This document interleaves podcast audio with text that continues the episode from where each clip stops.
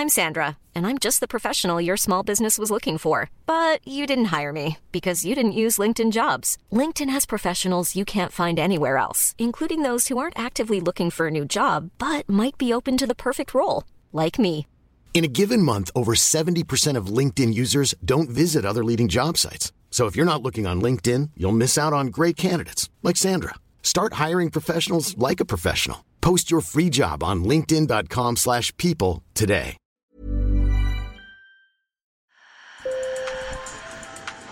Bonjour. Hello. Hola. Marhaba bikoum. Sur le fil, Le podcast d'actu de l'AFP. des nouvelles choisies pour vous sur notre fil info. America is on the move again. L'Amérique va de nouveau de l'avant. C'est Joe Biden que vous entendez devant le Congrès et après 100 jours au pouvoir, le président américain s'est félicité du succès de la vaccination contre le Covid-19. Près de 30% de la population est totalement immunisée. Joe Biden s'est aussi posé en champion de la classe moyenne et a promis d'augmenter les impôts pour les plus riches. Le retour à la vie normale en France, c'est pour bientôt on sait déjà que les limitations de déplacement s'arrêteront le 3 mai, le couvre-feu normalement le 2 juin. Emmanuel Macron va présenter une sortie progressive des restrictions dans un entretien publié demain matin dans vos quotidiens régionaux. Sur le front du Covid-19, l'épidémie reflue légèrement.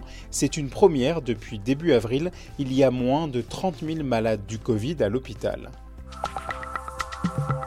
Les éléphants, emblèmes de la Côte d'Ivoire, sont en voie d'extinction. En 30 ans, leur population a diminué de moitié. En cause, la déforestation et le braconnage. Selon les experts de l'environnement, abattre les arbres est synonyme de mise en danger des derniers refuges des éléphants de forêt.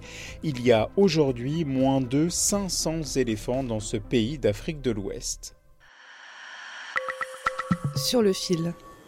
Allez, aujourd'hui, je vous emmène vous faire tatouer à New York. Dans ce salon de Brooklyn à la lumière tamisée, Abigail vient de se faire tatouer un petit M comme la première lettre du prénom de son fiancé. Mais si sa romance se termine, pas de panique, son tatouage est éphémère et va disparaître au bout d'un an environ. C'est la même douleur. Je crois que cela peut rassurer ceux qui ont déjà fait un tatouage permanent. Entre le tatouage des chewing-gums Malabar et le dessin indélébile sur la peau, cette start-up new-yorkaise a trouvé le bon filon. Josh Sakai, le cofondateur d'Ephemeral, dévoile le soleil qu'il a sur la peau depuis deux mois. Joe l'assure, ses tatouages s'estompent avec le temps de manière uniforme. Il montre d'ailleurs son avant-bras. Vous pouvez voir certains vestiges. C'est la dernière étape du tatouage qui s'estompe. Celui-ci a plus d'un an. Pour un tatouage temporaire, comptez entre 175 et 450 dollars. L'objectif avec ces dessins évanescents, attirer une nouvelle clientèle. Quand j'ai fait mon premier tatouage éphémère, ma mère n'était vraiment pas contente pour résumer. C'était il y a 3 4 ans, et là, elle vient de faire son premier tatouage temporaire il y a deux heures. Ce qu'on fait, c'est qu'on rend possible le tatouage pour toute une nouvelle clientèle qui n'aurait pas voulu d'un tatouage permanent auparavant. Et une fois que les gens font l'expérience d'éphéméral et voient comment c'est accessible, facile, amusant et créatif de se faire tatouer, ça ouvre plein de portes. Et peut-être qu'ils reviendront ou qu'ils auront aussi envie d'avoir des tatouages permanents. Mais ce concept séduit-il les tatoueurs? Masque au visage et gants noirs aux mains, Marissa Boulet, qui vient de tatouer Abigail, balaye les critiques d'un revers d'aiguille. Je sais que certains pensent qu'on change ce qu'est un tatouage, mais pour moi, l'essence du tatouage, c'est un mode d'expression et un art. On essaie simplement de le rendre plus accessible pour davantage de monde.